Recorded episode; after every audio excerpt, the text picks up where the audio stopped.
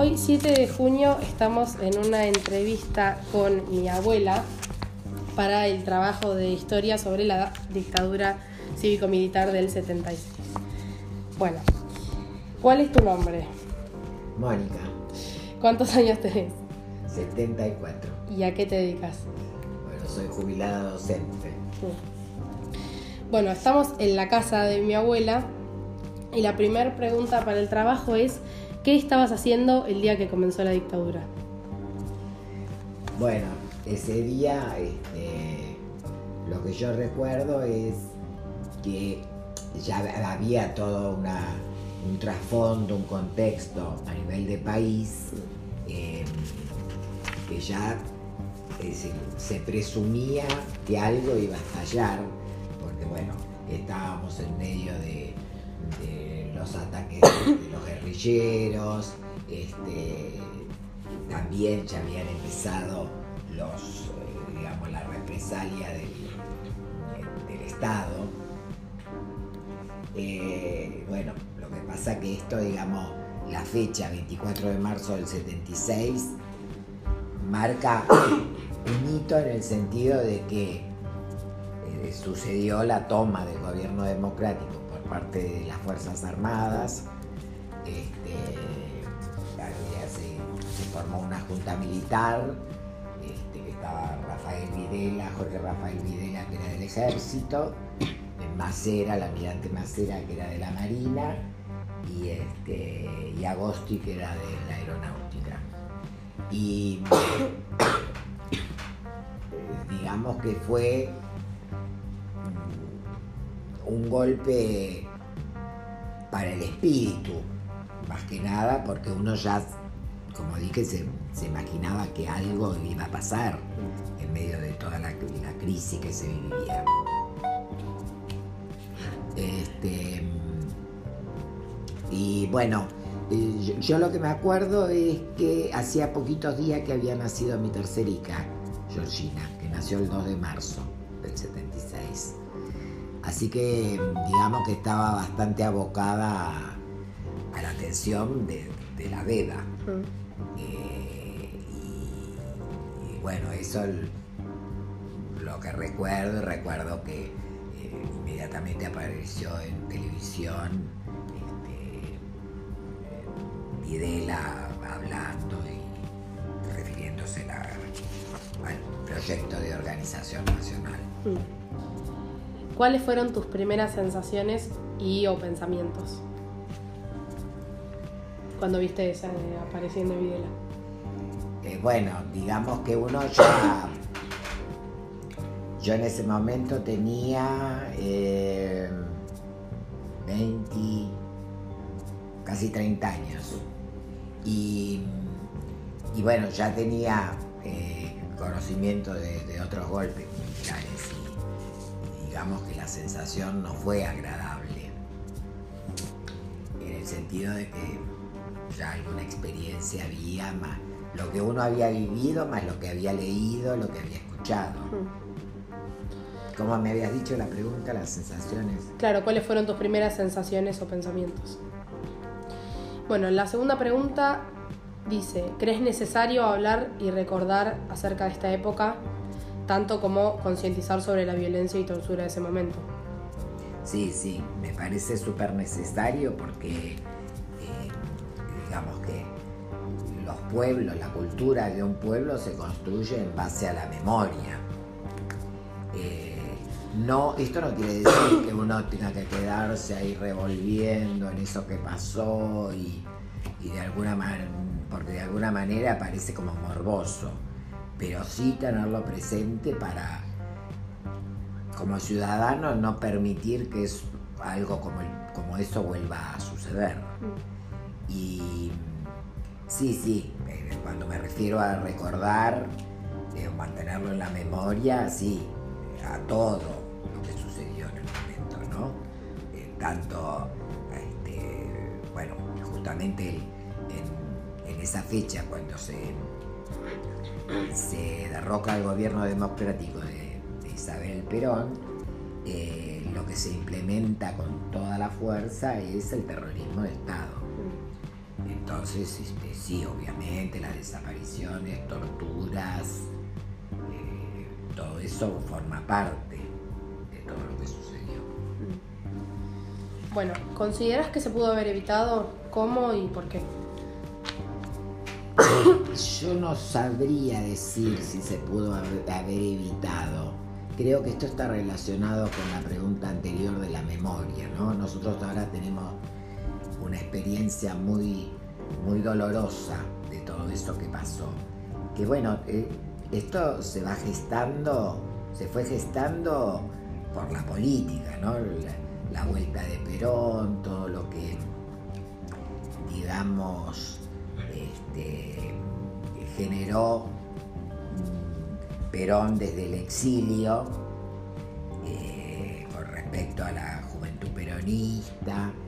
Eh, y, bueno, como que eso fue, fue de alguna manera un caldo de cultivo, o sea que este, fue, como todas estas cosas, me parece netamente político. No sé si, eh, si se podría haber evitado. Por eso digo que tal vez ahora con esa experiencia tan terrible, eh, sí, nos aferremos a, la democracia y eh, pasen los gobiernos que pasen, con todos los errores, con todos los aciertos. Uno lo único que quiere como ciudadano es que se sostengan hasta que llegue el momento de, elegir nuevamente. Tiempo y forma. Eh, claro. Y, bueno, nunca más eh, como ciudadano alentar o estar de acuerdo con otro golpe para derrotar, a un gobierno, derrocar, mejor dicho, a un gobierno democrático. Y también porque tiene que ver con como el, contexto de ese momento y la conciencia de la gente. Hoy en día no se bancaría eso. No, no. Por eso digo que la experiencia de esa situación nos ayuda para evitar que vuelva a pasar algo similar. Bueno, ¿pensás que el Estado, después de la dictadura, ayudó a que aparezcan al menos algunos nietos o hijos?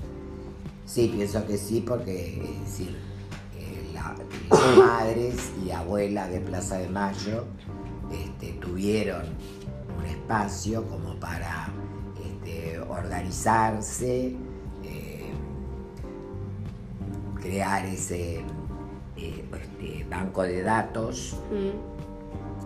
este, y, así poder aportar todos sus conocimientos, todas eh, sus vivencias. Este, y sí, aparecieron, no, no me acuerdo exactamente del número, el número, pero más de 100 nietos de desaparecidos, bueno, hijos. Sí, ahora son 130 y pico. Claro, sí, sí se colabora. ¿Conoces a alguna eh, abuela, o, bueno, madre ya no, pero abuela? Así como lejano o no tan cercano. No, no, no. Conozco, bueno, todos los casos que han sido mediáticos, pero no, no, así cercano de un vecino, un familiar, no, no conozco, afortunadamente. Bueno, hay una de las preguntas que pregunta eso, pero no tan así. Bueno, la siguiente pregunta dice, ¿conoces sobre la economía y la política del país en esa época? Sí, sí, sí. Este, eh, bueno, justamente en ese momento es cuando empieza la, em, a generarse, digamos, la, deuda externa en nuestro país. ¿no? Y este, hasta ese momento, digamos que el, país económicamente no estaba mal. Eh, la década del 60, la década del 70, al principio de la década del 70, digamos que el país mm, este, no tenía una, economía en decadencia, el desempleo era bajo, creo que ahí eh, empezó eh, el gran, la economía en caída libre, ¿no? Mm. Este, porque empezó con Martínez de Oscar, el ministro de Economía, empezó la, este, la deuda por el Fondo Monetario. Eh, ¿Consideras que te afectó la dictadura y por qué o cómo?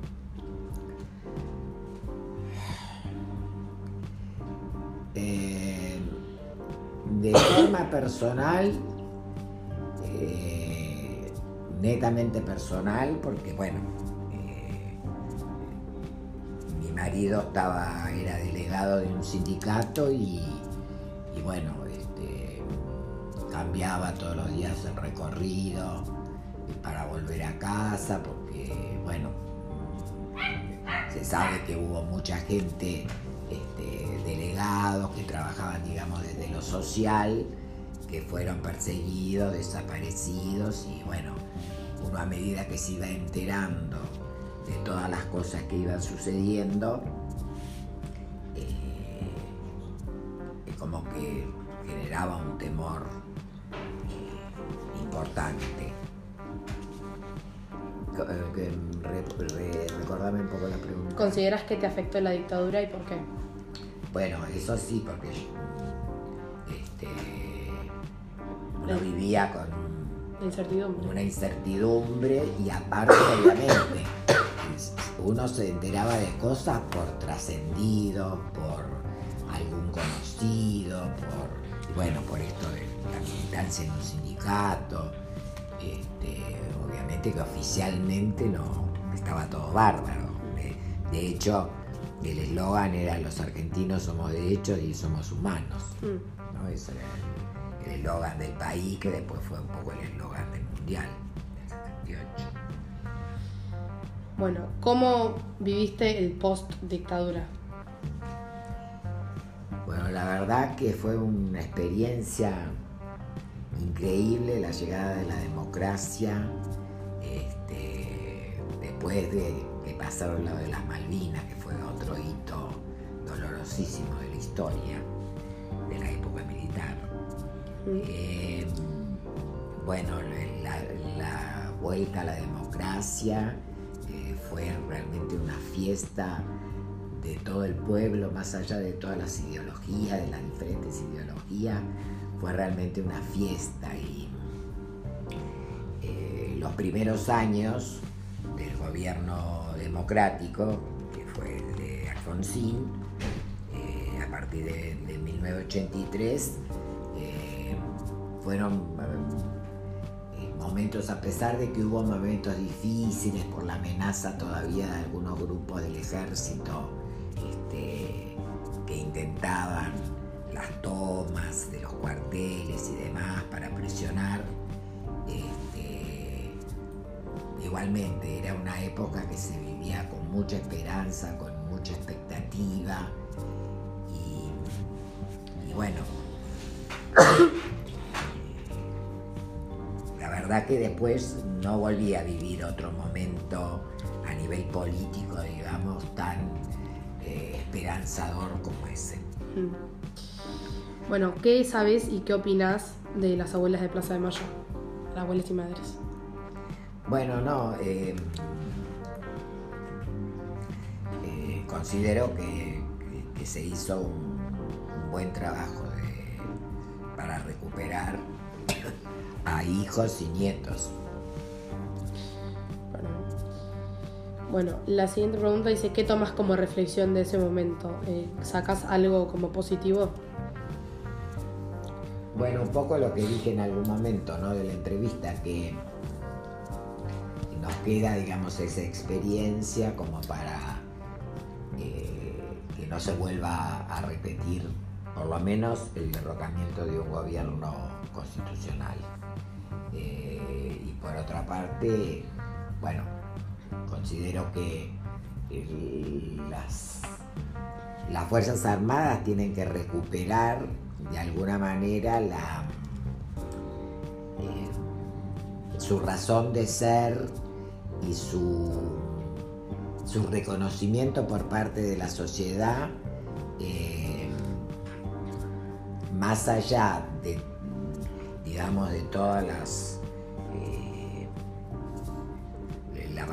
los avasallamientos que se cometieron en ese momento, pero bueno, en virtud de, esa experiencia y de, las nuevas Fuerzas Armadas que vayan surgiendo con otra ideología este, y, con ciudadanos que no apoyen la violencia, fundamentalmente. Bueno, la siguiente pregunta habla un poco del Mundial y dice, ¿qué opinas de que se haya jugado el Mundial mientras los desaparecidos, algunos estaban a pocas cuadras? Eh, la verdad que me parece una aberración. Fue lo mismo que sucedió este, en, um, Chile. Cuando estaba Pinochet y desaparecía gente, ellos también estaban, estaban festejando. Eh, me parece terrible, pero evidentemente eh, fue toda una cuestión política. Esto estaba todo, todo armado. Evidentemente las Fuerzas Armadas capaces de ejercer un terrorismo de Estado no les importaba disimular y dibujar como que estaba todo bárbaro. Eh, en realidad su conciencia no creo que no jugaba esto de que se estaba festejando mientras se desaparecía o se torturaba gente. Y también tiene que ver con lo social, en realidad, no, no solo de ellos, o sea, de las Fuerzas Armadas y de esta gente que hacía estas cosas, sino que también las familias de antes que aparentaban nomás o que se esforzaban más por aparentar que, otra cosa. ¿En qué sentido decís vos? En lo social, en mostrar eh, la casa o, a, qué, a qué rango social pertenecían. Sí. O sea, tiene que ver con algo más cultural que... Sí, sí, sí, sí, sí, por supuesto. Sí, por supuesto.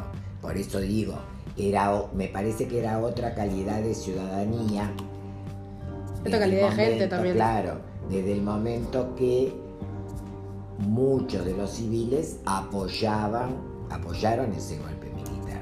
Bueno, imagínate que había gente, o sea, digamos, de los que eran torturados, o sea, que estaban desaparecidos, que pintaron la, la, o las canchas, no sé exactamente dónde se jugó el mundial, acá en Argentina. Claro. O sea, un poco terrible.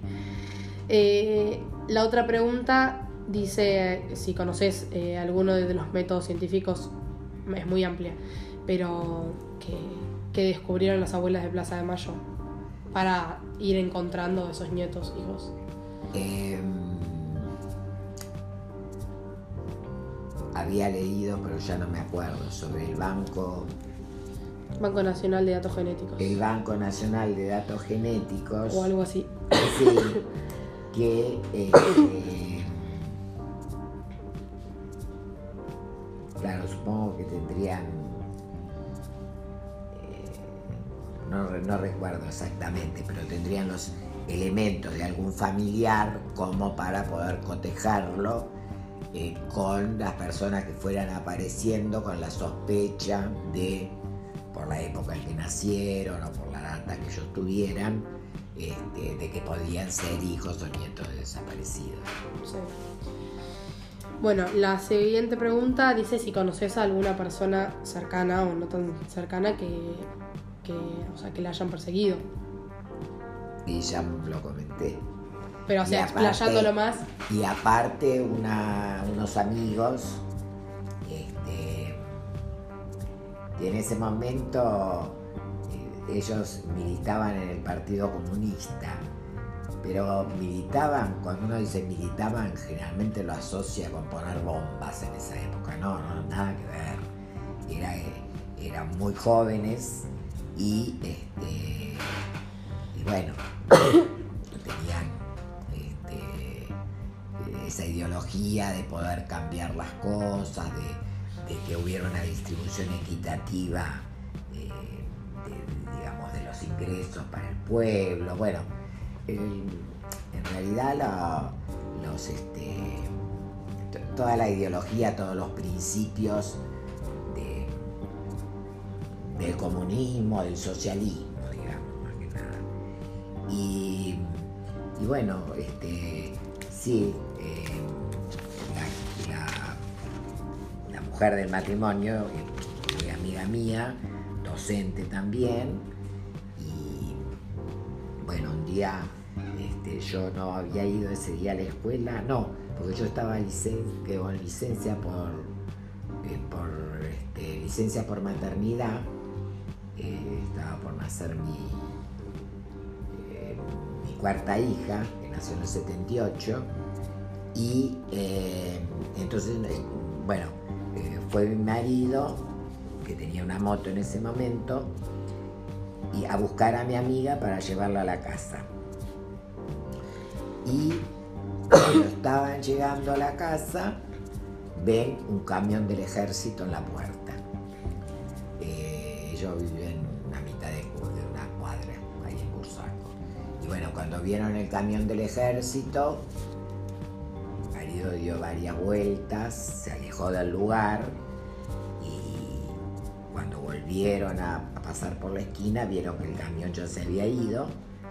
Y bueno, ella entró desesperada y después contó que lo primero que habían hecho, habían sacado todos los libros de la biblioteca, este, habían hecho un pozo en el fondo de la casa y habían quemado toda la bibliografía porque era como que eh, había cosas que no, libros que no estaban permitidos, este, diarios que no estaban la censura también. claro.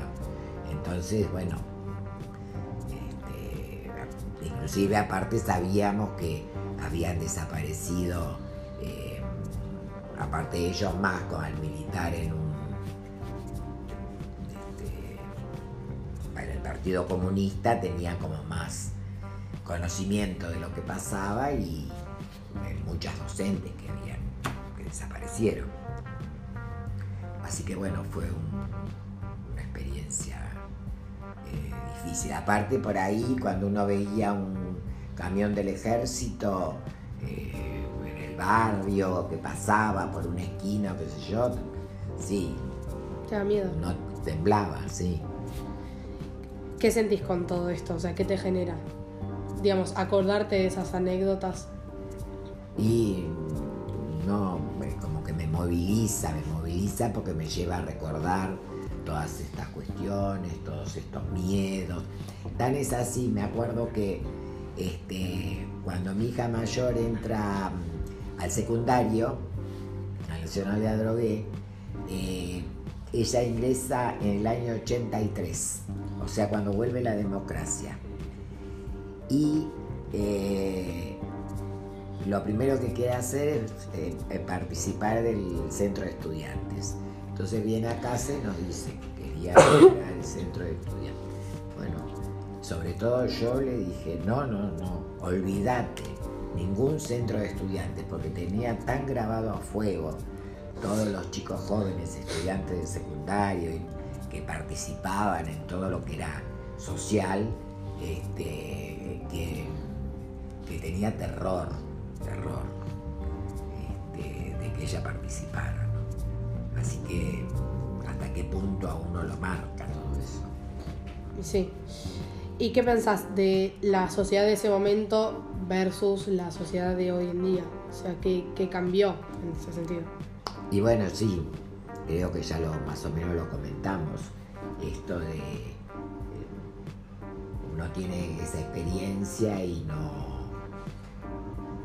Tampoco estoy de acuerdo con el que toda la juventud de esa época era, era maravillosa. No, había gente que realmente desapareció injustamente. Siempre una desaparición es injusta porque cualquier delito, por más grave que sea, merece un juicio, ¿no? Para eso existe la justicia y las normas. Y no se justifica tampoco. una sociedad. Pero no todos los guerrilleros eran la juventud maravillosa, porque se pusieron bombas, es decir, hubo violencia de un lado y del otro. Así como también es cierto que muchos militares que murieron por las bombas eran inocentes totalmente, no tenían nada que ver con, este proyecto de reorganización nacional y muchos chicos que, o jóvenes que desaparecieron tampoco habían puesto bombas. Mm. O sea que hubo de los dos lados. Este, pregunta otra vez. No, la era, eh, la pregunta era la sociedad de ese momento versus la sociedad de ahora. Ah, y eh, uno escucha muchas veces ahora gente por ahí de mi edad, o más o menos de mi edad, que ha pertenecido al ejército revolucionario del pueblo de esa época, a la juventud peronista, que se arrepiente, porque ellos en realidad participaban no para poner bombas, sino por, por la ideología, digamos, este, de justicia social y fundamentalmente de justicia social. Eh, y bueno, y se arrepintieron de haber participado en esas organizaciones. Eh, No sé si tiene que ver igual con arrepentirse por ese hecho, sino como que engloben a todos en la misma bolsa. Claro, claro, claro, porque ellos está, participaban por una cuestión, como digo, de ideología, pero Y después también de- comprobaron que había muchos de sus compañeros que ponían bombas. También de, de- es como el que busca en quién creer, es también buscar cómo representar tu ideología, de qué manera, hablando.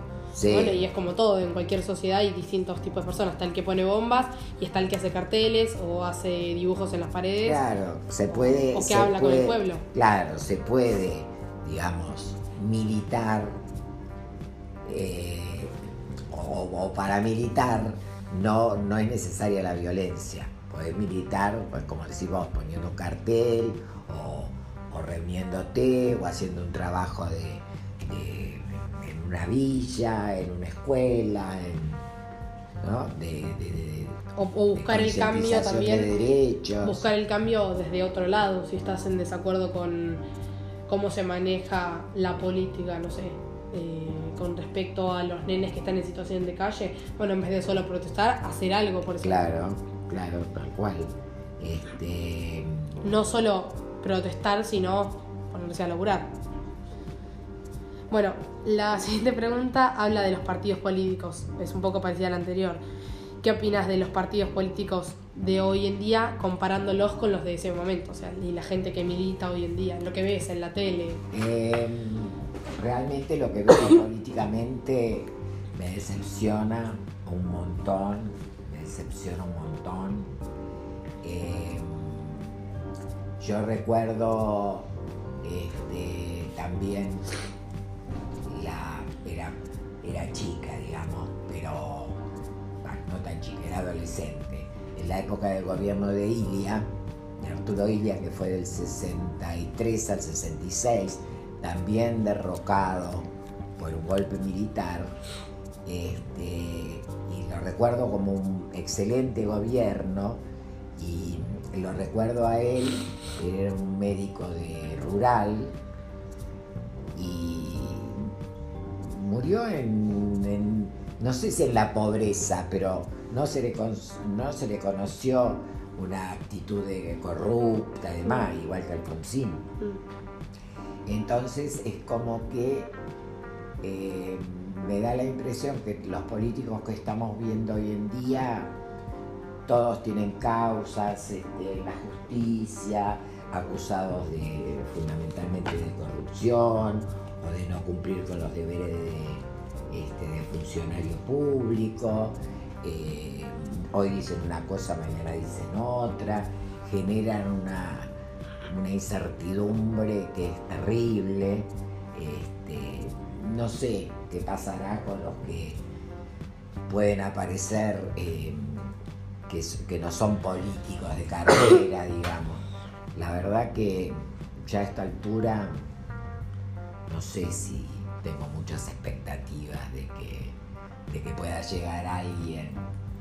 No sé, me da la sensación que puede haber gente que tenga buenas intenciones, que tenga principios, valores y demás, pero cuando está llegando a los estamentos del poder es como que tiene que negociar con uno y con otro y bueno, Y también a veces renunciar a lo que uno a sus principios. principios.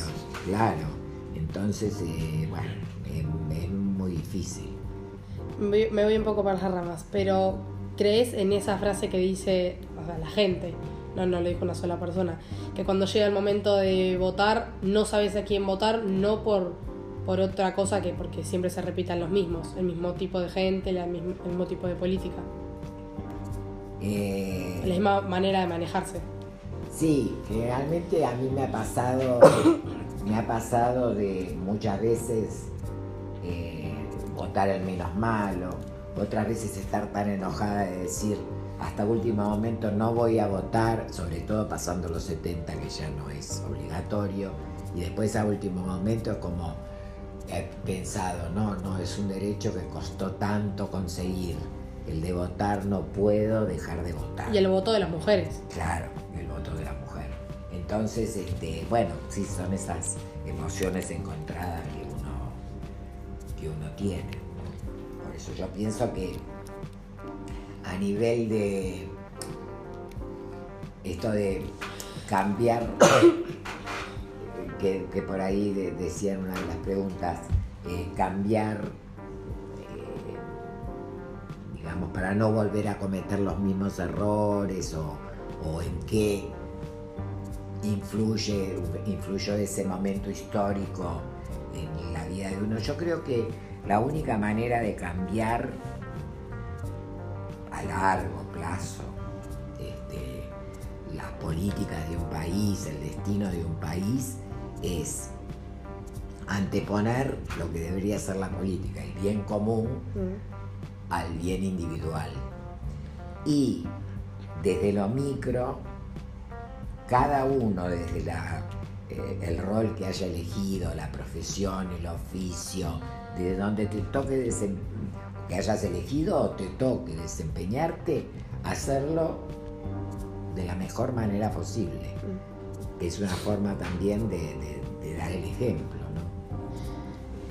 Hablando de las fuerzas militares, o sea, los militares que conformaban las, fuerzas armadas, ¿crees que actuaban por, por gusto, digamos, por pensamiento? Bueno, yo tengo que hacer esto y considero que está bien, o por presión. Yo creo que fue todo una cuestión de un contexto, no solamente un contexto histórico, no solamente nacional, sino, em, digamos, latinoamericano. Eh, mucho impulsado por Estados Unidos, o respaldado, o propuesto bueno, el plan Cóndor, la Escuela de las Américas. Exacto. Entonces, porque si uno va analizando la historia, ve que en distintos países de Latinoamérica fueron sucediendo estos golpes militares, con pocos años de diferencia, este, mismos mecanismos. Algunos, claro, pero, este, y justamente los militares de cada país que llevaron a cabo esos golpes habían sido entrenados en la escuela de las escuelas, en la escuela de las Américas. Bajo esos fundamentos. Claro, bajo esos principios. Bueno, y la última pregunta habla del balance y la comparación con la actualidad. Si consideras que habría posibilidad de que pase otra vez y en una situación hipotética, si pasara otra vez, ¿de qué manera se daría? No, no creo que pase otra vez. no creo que pase otra vez. Primero, o no sé si primero o segundo, este, las Fuerzas Armadas no tienen el poderío, la estructura que tenían en su momento. Eh, eh, por otra parte, no tienen tampoco, creo que todavía hace falta reconstruir esa mm, imagen que tenían en el pueblo antes del golpe. Y este y además, bueno, por lo que comentamos, porque todo esto nos tiene que haber servido de experiencia.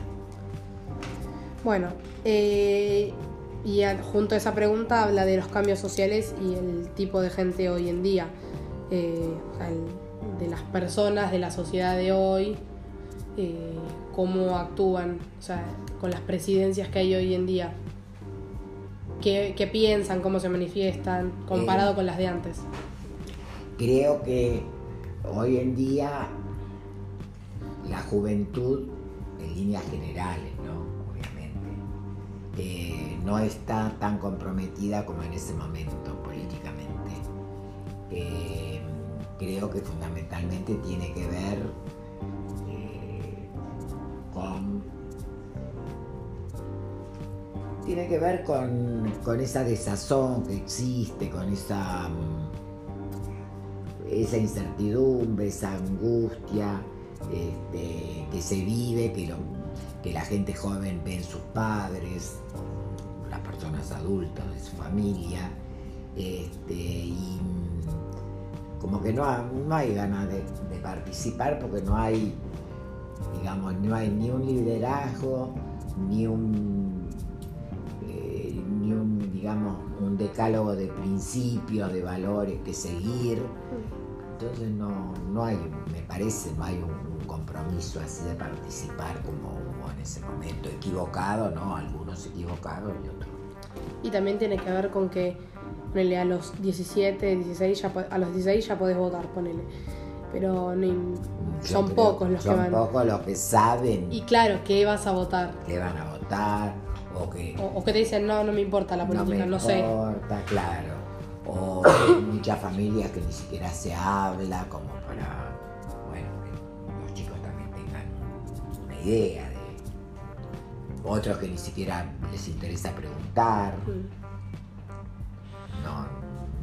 Parece que un chico hoy en día, los y es muy raro. años, este, no que no esté capacitado porque mentalmente no, no lo puede hacer, sino porque el contexto, digamos. Y también que uno forma las ideas principalmente las aprende a formar con sus papás. Sí. si no te, claro, No, te hablan de, ese tema, no, no, forjas un pensamiento propio.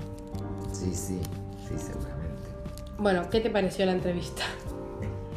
Eh, interesante, muy interesante y muy, a ver, muy, muy bien organizadas las preguntas porque me llevaron a movilizarme a recordar esos momentos y a, este, a revivirlos de alguna manera, ¿no? Entonces, es como que no me pareció una cosa buena para hacerla y terminar rápido y ya está. Mm. Bueno, em, la última pregunta, así como un bonus, es eh, ¿qué, es, ¿qué tomarías como conclusión de, de, lo que hablamos en la entrevista? O sea, de, ese momento. ¿Referido a ese momento? Como bueno, pasó esto, eh, ¿qué hago con todo eso que yo sé? Con todo esto que me moviliza. Que, ¿cómo lo tomo? Eh, bueno, yo creo que mm, es importante, por ejemplo, el hecho de poder hablarlo o poder transmitir esas vivencias que uno tuvo, que no es verlo en un libro, es haberlo vivido, de poder transmitirlas, este, sobre todo a, mi nieto, a que les interese, a los que quieran escucharlo. eso me parece importante, ¿no? porque es como una parte viva de la historia.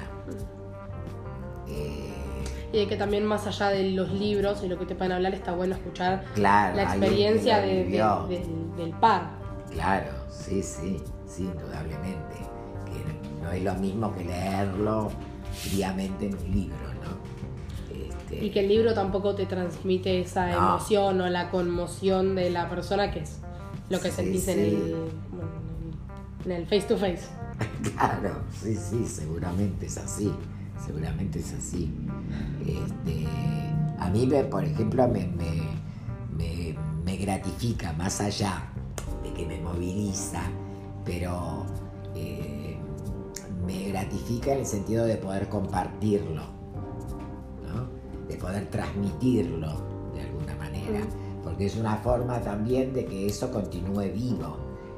eso que hablábamos al principio. La memoria, la verdad y la justicia. La memoria, ¿no? Para no volver a cometer los mismos errores. Bueno, terminamos con la entrevista. Bueno, la verdad te agradezco porque la pasamos lindo, compartimos un buen momento de, de- de conocimientos y de experiencias. Sí. Bueno, gracias.